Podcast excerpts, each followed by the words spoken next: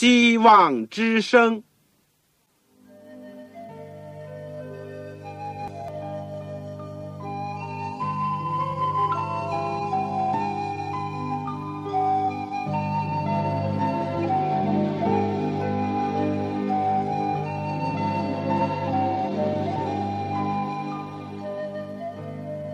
各位听众朋友，各位弟兄姐妹，欢迎您收听信徒培训这个节目。教会的兴旺，不单表现为人数众多，更要求教友的素质好。为了使教会真正达到人丁兴旺，又灵性健壮，希望之声特别为广大的信徒制作了信徒培训这个节目，满足主内同工同道的需要。信徒培训由黄牧师主讲，将有多种课程推出，欢迎弟兄姐妹们踊跃参加。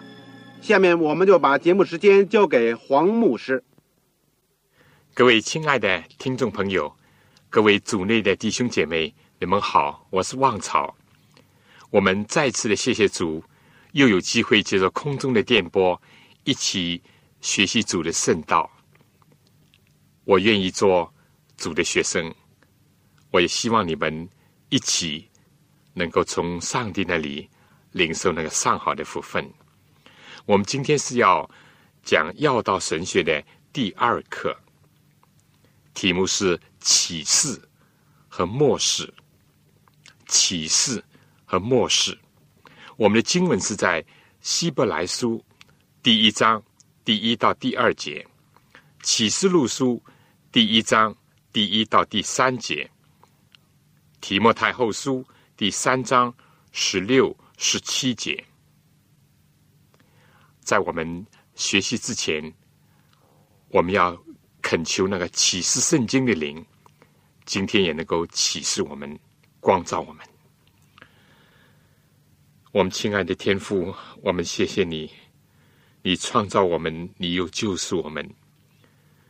你让我们在大自然当中能够越来的领会到你的奇妙、你的慈爱、你的大能。你更加让主耶稣基督来到这个世界，把你体现出来。我们今天谢谢你，虽然耶稣基督今天在天上，但是你把圣经留下给我们，让我们能够明白你的话语，让我们能够接受你的启示。天赋只是我们是愚弱的，我们也是软弱的，我们有很多的事情是我们分心。但求主能够在今天的时候，能够光照我们，帮助我们，才见圣灵能够开导我们的心，使我们进入一切的真理，就是你要使我们得救的真理。天父帮助我们，也恳求你恩待的在在收音机旁边。我亲爱的父老弟兄和姐妹，也特别帮助那些第一次有机会听见你福音的人。主啊，你也知道，今天在许多的地区还没有完全的自由，在很多的地区也还没有圣经。主，你帮助他们，你为他们开路，求主能够垂听我们的祷告，也祝福我们小小的侍奉，借助这个空中的电波。把主的福音、把主的真理能够传扬出去，以致有更多人能够成为主的儿女。天父，听我们的祈求，自己不配，是奉靠主耶稣基督的圣名。阿门。公元前六百年，古巴比伦最著名的王尼布甲尼撒，也正像世界上许许多多的君王那样。在他们打下了江山以后呢，下一个问题就想到怎么样能够保住这个江山。圣经记载，尼布甲尼撒呢，有一次他就想到了他身后的事情。这个庞大的巴比伦帝国到底是会归给谁呢？正在他这样思考的时候，一位掌管世界的真正的主宰，也就上帝。就让他做了一个梦，他心里烦乱，可是呢，梦又忘记了。而作为他当时手下的那些参谋，也就是今天所谓讲的智囊团的人士呢，都被招到他的面前。你不讲你啥呢，要他们讲出来，他到底做了什么梦，也就是上帝所给他的一个异梦。唉，谁知道这般平时呢谄媚和愚弄王的这些所谓俗士，行法术的或者是行邪术的，到了这个时候呢，变得哑口无言了。王就大怒，要处死他们。就在这样的时候呢，就引出了当时被掳到巴比伦的犹太的先知但以里和他三个朋友。也就是希伯来的三个青年，他们就同心合意的恳切的祷告，结果上帝又把显给尼布甲尼撒的那个意象呢，显给了但以里看，让他知道。以后呢，他就去到王那里，向尼布甲尼撒王讲解了这个著名的大象的预言，就是有关世界历史的一个重要的预言。这是一个有关巴比伦、马代波斯、希腊、罗马，直到今天的欧洲各国的一个预言。当然，更重要的是启示了在这一切国家之后的耶稣基督、上帝的国度要来到的一个预言。就这样的，这个意象被记录在旧约圣经但以理书第二章里面。我们说呢，在这里呢，既包含了上帝的启示，就这个异梦，也包含了接着圣灵末世但以理，让他留下这个圣经预言这两个方面。今天呢，我们就要来研究一下启示和末世，或者有人叫灵感这两个问题，他们之间到底有什么分别？而相互之间又有什么联系？而第二部分呢，我们再要讲一讲这个重要的启示和末世对我们的关系如何。第一，我想讲一讲关于启示。中国字这个“启”字呢，两个字呢，顾名思义呢，就是说开启了、显示了。这也就是意味着以前是关闭的，以前是人所不知道的、看不见的。启示这个字在希腊原文呢，也就是把这个帷幕拉开来的意思。在这个帘幕没有被拉开之前呢，人的肉眼呢不能看透幕后的事情。但是当这个帷幕一被掀开以后呢，幕后的事就呈现在台前，也被人看见，被人了解。圣经所讲的启示呢，就是指着上帝向人。显示他自己，或者是与人交通来往这样一件事情。我们知道，上帝是创造主，人类是受造者，这之间是有本质上的不同。神就是神，人就是人，这是一个很重要的认识。我们以前也讲过，我们人是按照上帝的形象造的，并且通过上帝把他自己呢。向人做了进一步的启示，人才对上帝的旨意、对上帝的计划呢有所认识、有所明白。人对于自己久远的事情或将来的事情呢，都几乎是无知的。就是对今天所见到的事物，我们很多呢也不明白，也不懂它真正的意思。那么，尤其是有关上帝的意思，我们怎么办呢？一方面说，我们虽然被称为上帝的儿女，但正像一个婴孩一样，不能够明白他父母的心意、愿望，或者是对他自己将来的计划安排是怎么样的。我们对喜在、今在、以后永在的上帝，他所有的旨意、计划、作为呢，我们人也是不明白的，或者是说不适合于完全明白的，除非呢是上帝告诉我们。除非上帝向我们讲明了，除非是把遮掩的事物的这个幕呢拉开呢，让我们看见。我们今天所要学习的启示呢，就是指着上帝向人显示他自己、表明他自己的一个过程。上帝为了要让我们认识他，或者说为了我们要认识上帝呢，就必须要有启示，就是从上帝那里来的一种启示。如果没有启示，我们对上帝在本质上可以说是无知的，或者呢，只是我们自己的想象、推测以及我们个人的了解，把这些呢都加在上帝的身上而已。比方说啊。我们通过书本或者是照片呢，我知道，在中国的近代史上呢，有一位国父，就是孙中山先生。尽管我从孙中山先生的著作当中呢，知道一些有关他的事情，或者是他的思想，但对我呢，只是知道一点而已。而我的祖父呢，他曾经见到过孙中山先生，也跟过孙中山先生，所以呢，对我祖父讲来呢。比我的知道呢要更深一点，可以说是从认识孙中山先生而得到的知识。当然，比起孙中山先生家里的人呢，和他近身的人，以及和他朝夕共处同事的人呢，相比之下，我祖父的认识呢，当然又肤浅的多了。所以，知道呢是有多有少，何况呢，知道和认识呢？也不同，而认识呢又有深有浅，有多有少。很明显的，这个一个人心里面意念，如果他不表露出来，没有发表出来，就没有人知道。而除非他愿意让人知道，由他讲出来，或者经他的口告诉别人，人才能知道。对一个人的知道、了解、认识尚且是如此。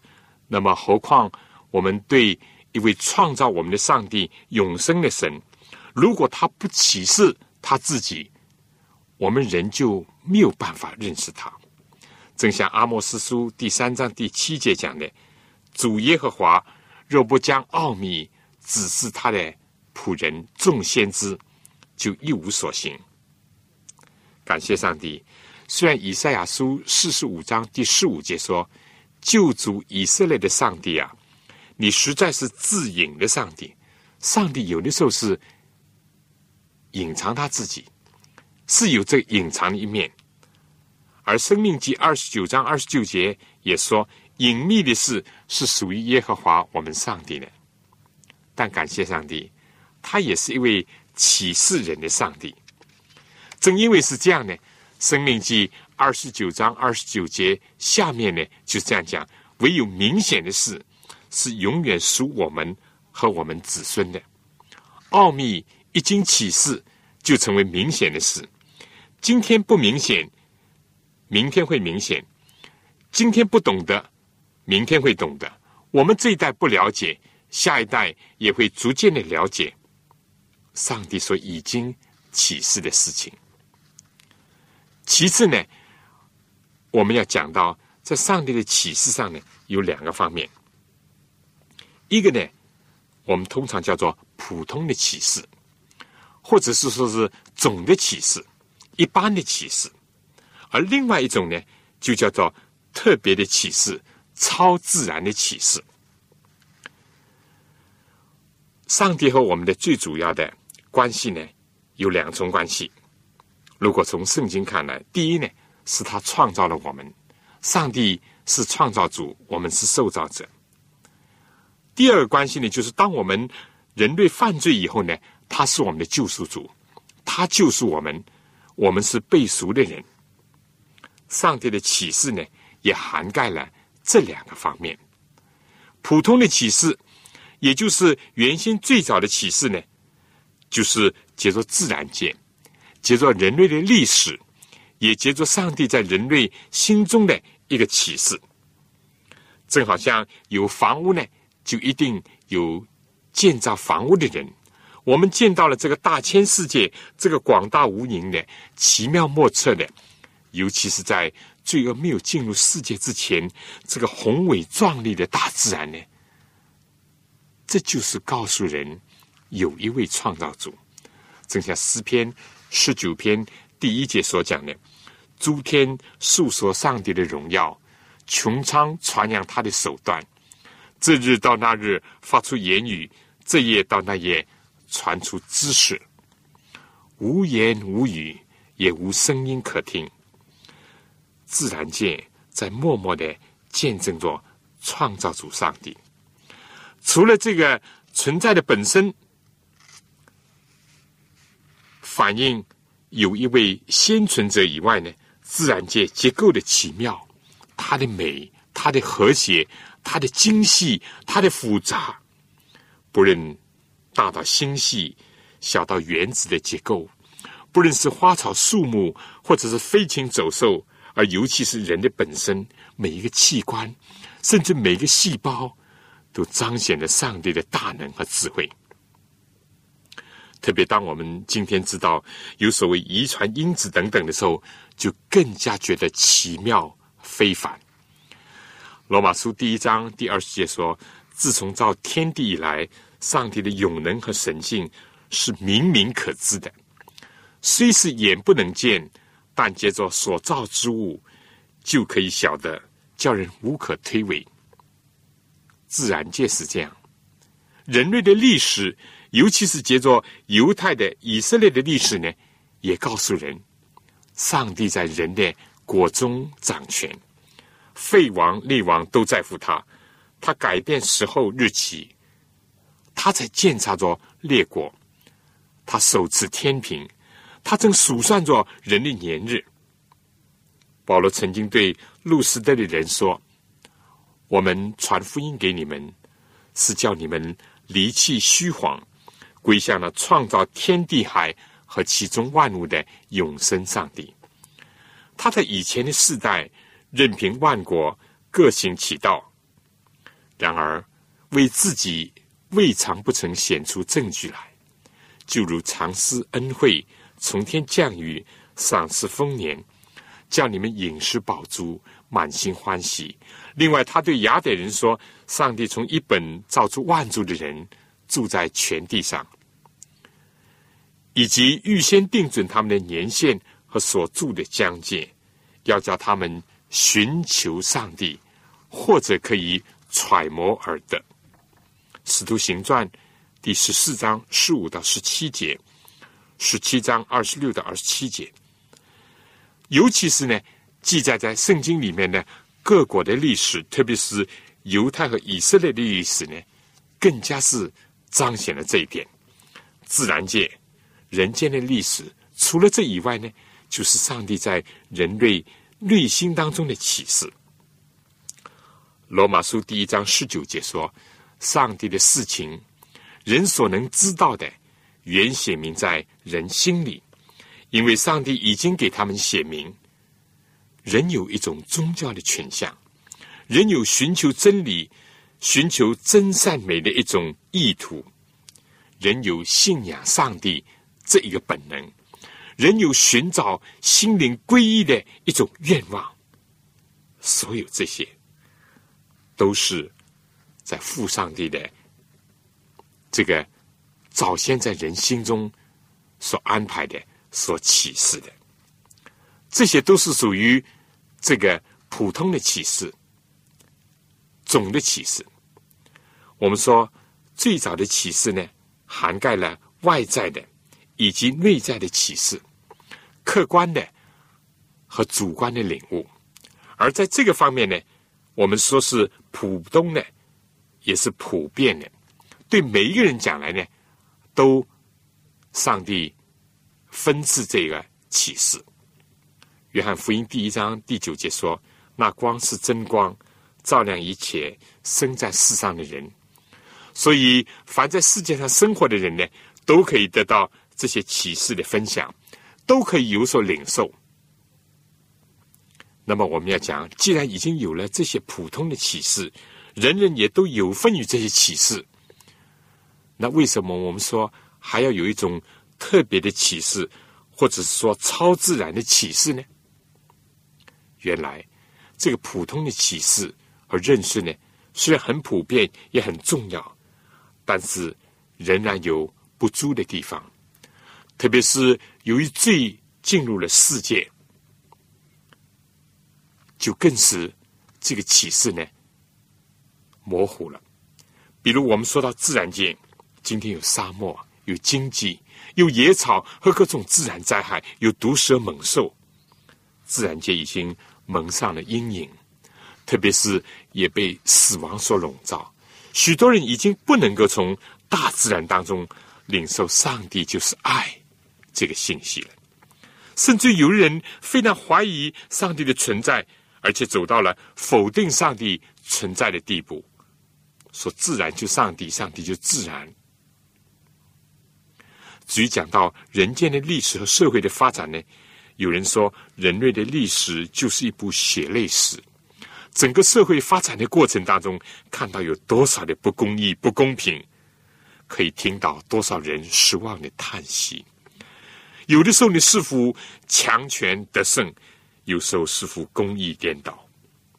有时候，师傅放就有许许多多这样的提问，历代许多人就在这样的问题上，在苦难的问题上，在公益的问题上怀疑上帝的存在，看不到他原先的启示。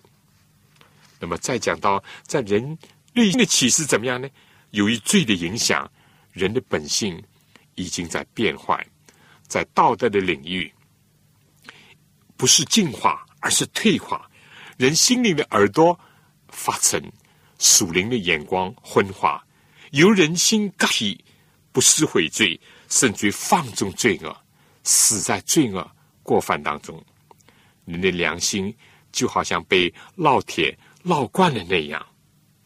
另外一方面呢，人的良知良能，人的善良的愿望，寻求上帝的心意呢，都日渐的淡薄。所以上帝。同样是为了要显明他自己，让人认识真神，知道他的心意，他就在原先的普通的启示上，要赐给人特别的启示，而这个启示呢，着重是显现在圣经和耶稣基督的身上。下面呢，我想先请大家听一首短歌，《圣经是神的话》。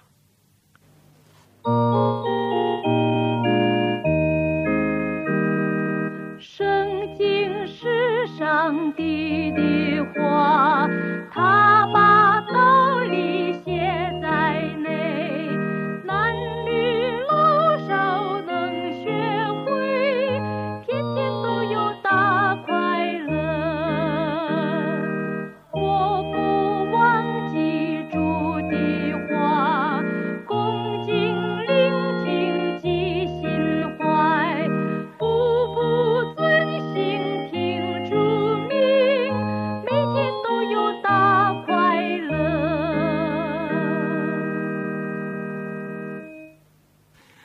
我们上面讲了这个普通的启示，特别是呢，关乎启示上帝是我们的创造主，是大能的创造主，是爱护我们的创造主。而特别的启示，或者是说超自然的启示呢，主要是告诉我们，他不但是我们的创造主。而且更加是我们的救赎主，他的福音呢，就是救人的一种大能力。他的慈爱是无可比拟的，甚至为了救赎我们而牺牲他自己。希伯来书第一章第一到第二节说：“上帝既在古时借着众先知多次多方的小于列祖，就在这末世借着他儿子小于我们，又早已立他为承受万有的。”也曾接着他创造诸世界，而且呢，他又是上帝荣耀所发的光辉，是上帝本体的真相。常用他全能的命令托住万有，他洗净了人的罪，就坐在天上自大者的右边。我们说，当人犯罪以后，不是丧失了对创造主的信靠和真的认识。就是根本不相信上帝的存在，为了这个缘故呢，就需要有一种特别的启示。但人更需要知道自己的光景，要仰赖上帝的救赎，知道人的希望和去向。要明白拒绝上帝的救恩，最终会有一些什么结果。而所有这些呢，就需要上帝的特别的启示。非但圣经里面告诉我们，特别的启示呢，主要是包括了这个两个方面。第一，就是上帝借着先祖和先知来小谕人、来告诉人、来启示人；第二呢，更加是借着主耶稣基督来到世界上，为人死、洗净人的罪、复活升天，在上帝的右边做人的中保，最后还要再来。人必须要认识到，耶稣基督就是创造主，也是救赎我们的主。整本圣经，新约和旧约的圣经呢，都是这样的告诉我们，他确实是我们的创造主，也是我们的救赎主。旧约呢，只是预示着这位救主要来，而这位创造人类的主来到了世界上做我们救赎主的时候呢，除了有一部分人相信他、接受他，人都因为自己的行为是恶的，就不爱光。不来救光，反而恨恶光，以致上帝呢，让这个特别启示的光芒呢，只能照亮那些愿意打开心门接受他的那等人的心中，从而呢，就指明了他们的人生的方向。但是对于那些拒绝真光的人呢，就被撇在更深的黑暗里面了。上帝爱世人。甚至将他的独生子赐给他们，叫一切信他的不止灭亡，反得永生。不信的人呢，只有灭亡，不能得到永生。上帝造人的时候，本来是按照他的形象来造人的，使人能够和他交通，和他来往，能够响应他，能够认识他的启示。人以后几乎是被罪毁损的这一些，但是在圣灵的再造的恩典之下呢，神使的那些认罪悔改重生的人呢，再次得以和上帝交通，并且响应他的启示，从而呢，渐渐的也是更深的认识上帝的心意和计划，以至于能够把自己的人生呢。都投入在上帝的旨意里面，而且参与到他救赎世界的大的计划当中。圣经不论是新约和旧约呢，我们说都是上帝的启示。然而，世界上绝大多数的人呢，单从自然界当中呢，认不出上帝，甚至于包括人。都不能再从圣经当中认识上帝的启示的时候呢，上帝就差遣耶稣基督来到这个世界上，活现出上帝的旨意，直接的传达上帝的旨意。正像这里讲，耶稣是上帝荣耀所发的光辉，是他本体的真相。耶稣也说：“人看见了我。”就如同看见了父，我所说的不是凭着自己说的，乃是父怎样告诉我，我就怎样说。耶稣基督是上帝的特别的启示，是超自然启示的一个顶峰，是启示的一个大成。我们今天除了非常盲目，或者是心灵顽梗的人。一般的人，甚至非基督徒，都会知道历史上呢，确实曾经有过一位耶稣。我们知道，虽然历史上有一位耶稣，而且呢，也有许许多多的人奉献他们的一生，就是为了要传扬耶稣。但很可惜，在今天世界上，还有些地区，还有不少人还没有听见过耶稣的故事。下面，我想先请各位听一首赞美诗：《我爱说主的故事》。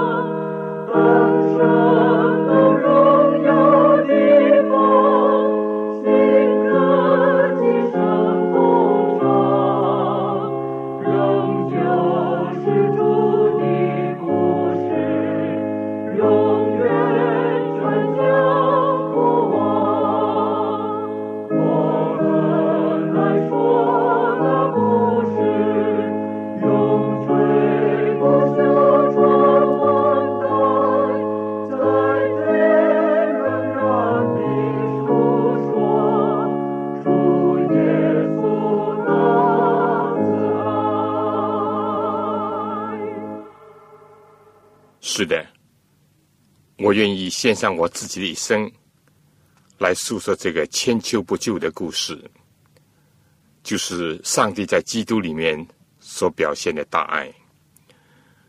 只可惜，这世界上有些人还是非常的盲目，或者心灵很顽梗的拒绝耶稣。世界上也有些人还没有机会听见过耶稣，所以就是在听见耶稣名的人当中，有不少人，就像圣经所记载的撒玛利亚的那个妇女那样。起先对耶稣认识，只是耶稣是一个男人。当耶稣问这个雅各井旁的一个撒玛利亚的妇女要点水喝的时候，他就说：“你是个犹太男人，怎么向我一个撒玛利亚人要水喝呢？”他只认识到耶稣是男人。以后呢，又看到他说：“你是个犹太人。”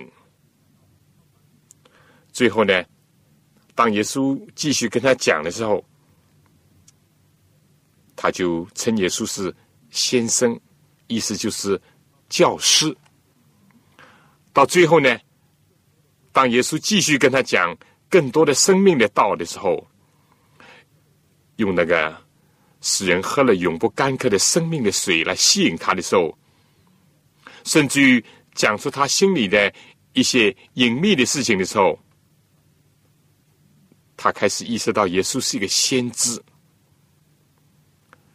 当然，我们知道，今天许许多多的人，也只是在历史当中看到耶稣是一个男性，就是以性别来看他；是个犹太人，就是按照种族的观念来看他；或者最多是一位教师，是一个有影响力的人；或者也有些宗教认为耶稣是一个先知。但仅仅是如此而已吗？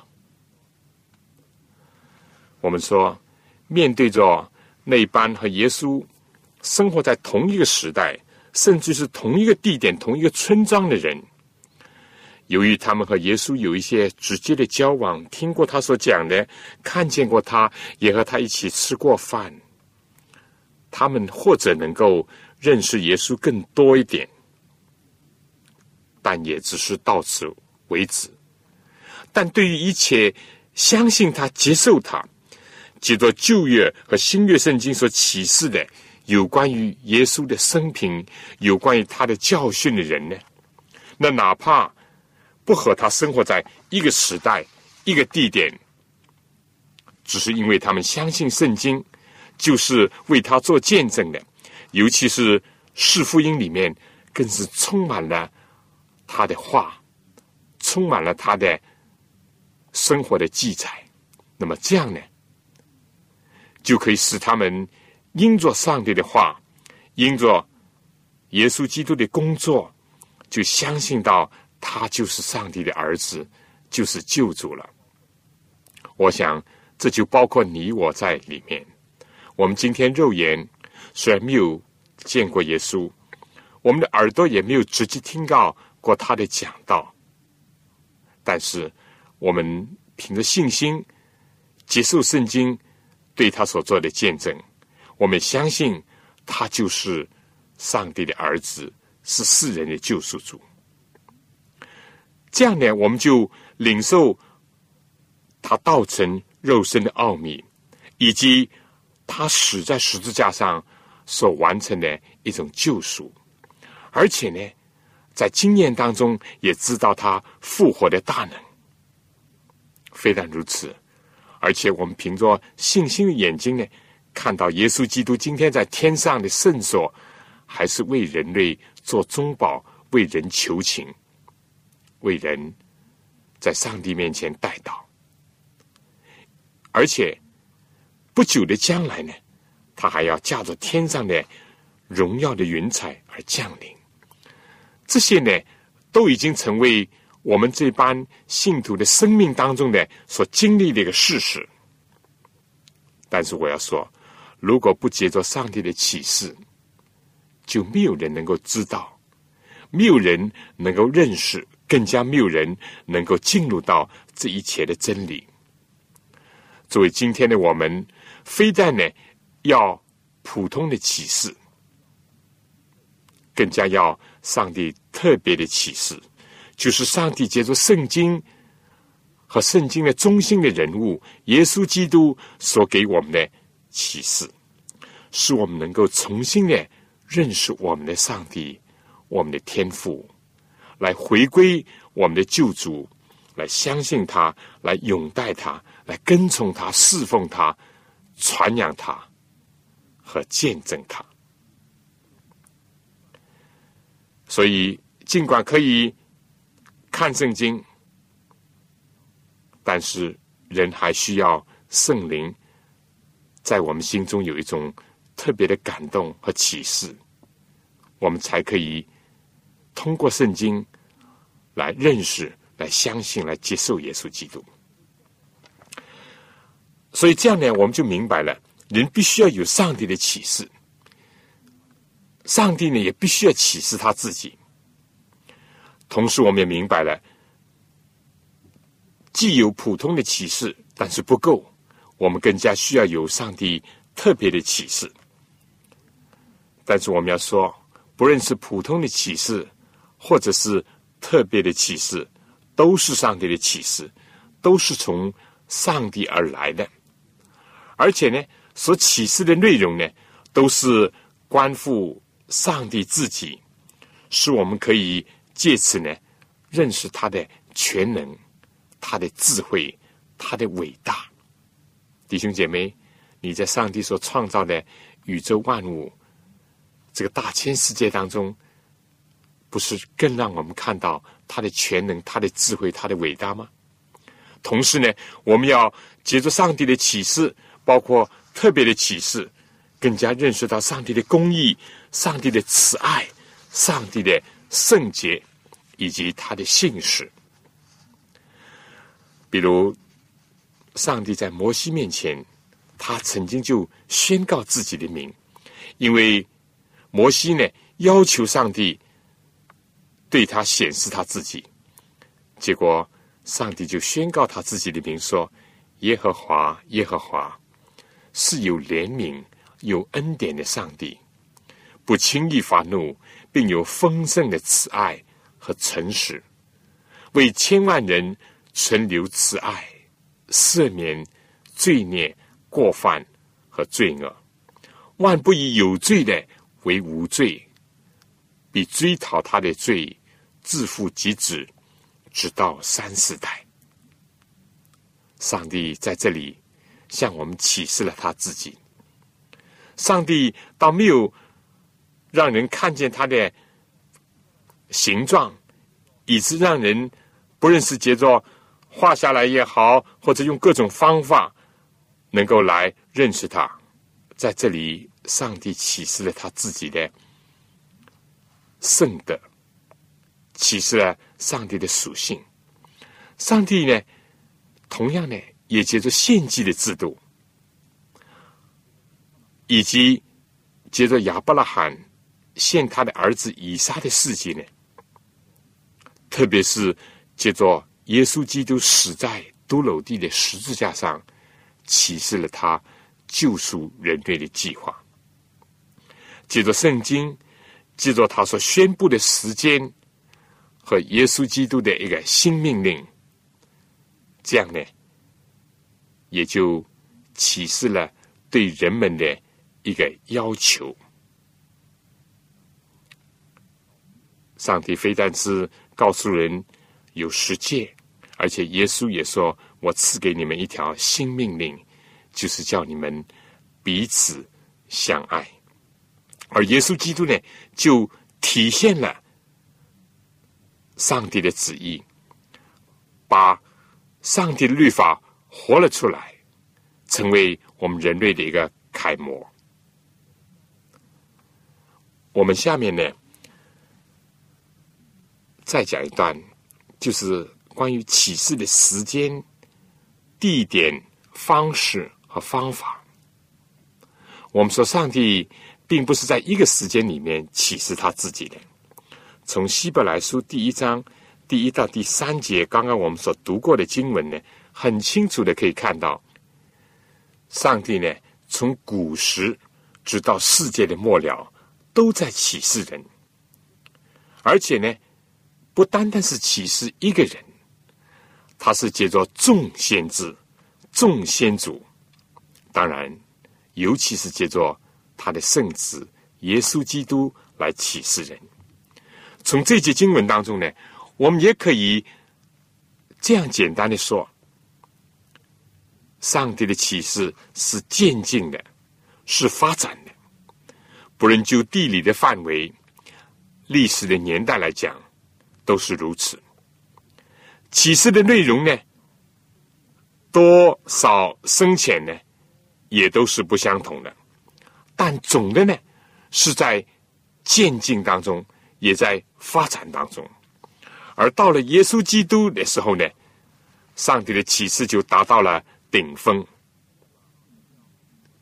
那么我们要问一个问题：耶稣基督以后是不是就没有启示了呢？看来也不是这样。使徒行传里面有不少的先知和使徒得着上帝特别的启示，而最明显的呢。就是以后，使徒约翰在拔摩海岛上还专门的写了一本启示录。这是已经在耶稣之后几十年的事情了。再往后，那么又怎么样呢？是不是没有启示呢？按照旧约约珥书的预言，上帝在末后的时候，在第二章二十八节说：“以后。”我要将我的灵浇灌凡有血气的，你们的儿女要说预言，你们的老年人要做异梦，少年人要见异象。在那些日子，我要将我的灵浇灌我的仆人和使女，在天上地下，我要显出奇事，有血，有火，有烟柱，日头要变为黑暗，月亮要变为血。这都在耶和华大而可畏的日子未到已先，所以很明显，在上帝所应许的圣灵的晚雨下降之后，还是会有启示。这里提到了异梦啦、异象啦等等，但我们必须要知道，所有的启示都不能跟圣经以及耶稣基督的启示。相违背。我重复一遍：所有的启示都不能跟圣经以及耶稣基督的启示相违背，而且也不会在超越这些原则上的启示。人可能会有小光，但所有这些小的亮光，都是为要引导我们到那个大光。就是耶稣基督和圣经那里去，因为唯有耶稣基督的真光和圣经的这个大光呢，才是我们信仰的依据。所以今天有些人说：“呃，我得了启示，不是说绝对不可能，但是必须要以圣经来检验，是不是和圣经符合，还是相矛盾，甚至相悖、相冲突。”如果我们的启示是已经超越了耶稣基督的启示，这里面就一定有问题。所以这一点是要非常注意。我也在这里要强调的，因为在幕后的时候，有很多的假基督、假先知要起来，要迷惑许多人。但在这样的时候呢，圣经固然是应许。在圣灵晚雨下降以后，有很多灵恩的显现，撒旦就要鱼目混珠，使得人受欺骗，以致走入歧途。所以我们在所谓听见有人讲我得着启示，要非常的谨慎去查验一下。那么至于启示的方式呢？我们知道在启示录第一章第一到第三节内，给了我们一个。非常好的一个范例。这里面说，耶稣基督的启示，就是上帝赐给他，叫他将不要快成的事指示他的众仆人，他就差遣使者小谕他的仆人约翰，约翰便将上帝的道和耶稣基督的见证，凡自己所看见的，都证明出来。念着书上预言的，和那些听见又遵守其中所记载的，都是有福的，因为日期近了。这里面呢，呈现一条神圣的启示的经验。大家有没有注意？这个启示是从上帝到耶稣基督。如果我们在参考启示录第四章第一、第二节的话，我们知道还通过圣灵。就是圣父、圣子、圣灵三一的真神都介入了启示的这个工作，然后呢，又接着天使，而且如果我们看原文或者英文的话，我们知道这不是一般的天使，这是一个特定的天使，很可能就是旧约里面启示。先知但以里的那位加伯列，好了，因为天使是服役的灵，天使也关心人类的救赎计划，然后就来到了他的仆人，当时是指约翰，也是借着异象、异梦，或者是天使向人说话显现来告诉人，甚至在古诗呢，也叫做。抽签，或者是借着祭司的胸牌上的乌灵和土名等等的方法呢，向人来启示。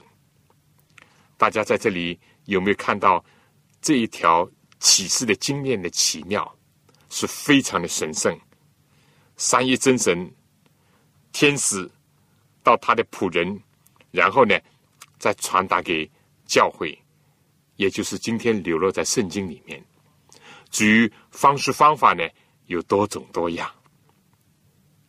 所以，正像希伯来书所讲的，上帝非但是多次的启示人，而且是用各种的方法来启示人。所以，我们不要限制了上帝的作为，更加不要以我们有限的脑子去思想。我们一时不明白，或者普通人所没有的经验，但从圣经里面，我们很清楚的知道，上帝会用各种各样的方法，而且在不同的时期启示人。但凡出于神的启示，它的来源都是在于他，而且这过程是非常的神圣的。不要把一般的。乱梦说成是异梦，自己的幻想认为是异象，甚至于幻觉、幻听，混淆着上帝的爱的声音，这点是非常非常重要的一点。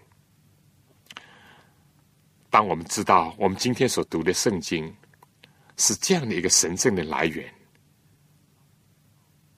当我们想到。圣经里面所传达的信息，也就是借着这个特别的启示，告诉我们是这么奇妙的一道信息，就是上帝爱世人，他愿意我们不止灭亡，反得永生。这真是一个奇妙的生命之道。下面呢，我就请大家听这首歌《骑在生命之道》。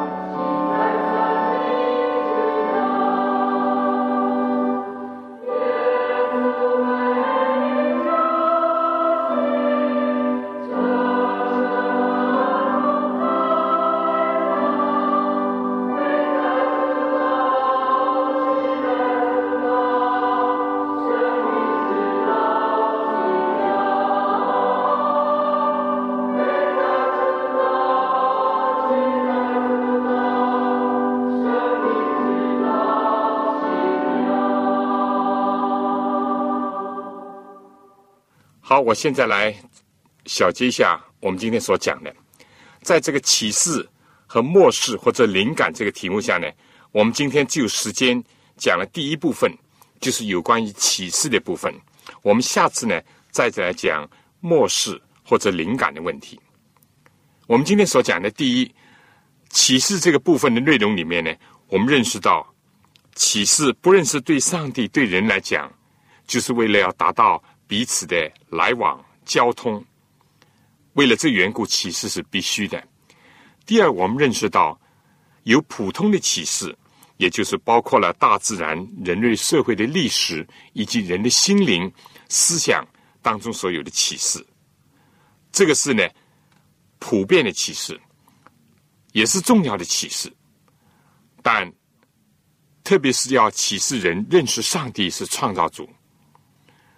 第三点，我们认识了，自从人犯罪以后呢，单单这个普通的启示不足以应付人类的需要，不足以彰显上帝自己，所以他就赐下了特别的启示。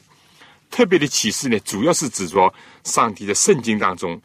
新旧约的启示，以及记着耶稣基督的一生所有的启示，这也是启示的顶峰。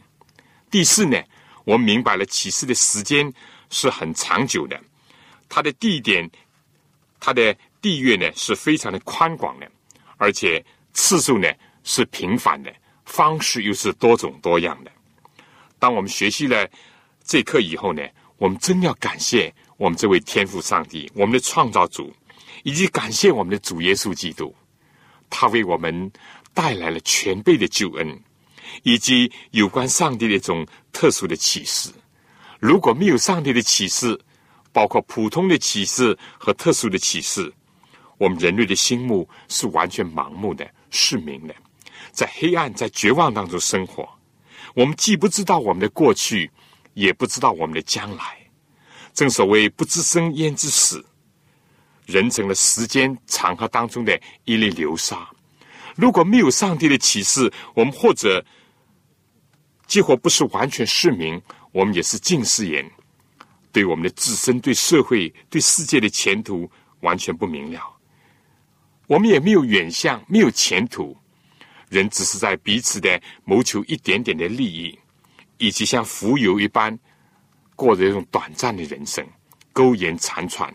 甚至是行尸走肉，只是辛辛苦苦的度完一生，不知道利用今天去把握住永生，而只是在彷徨糊涂当中了结一生。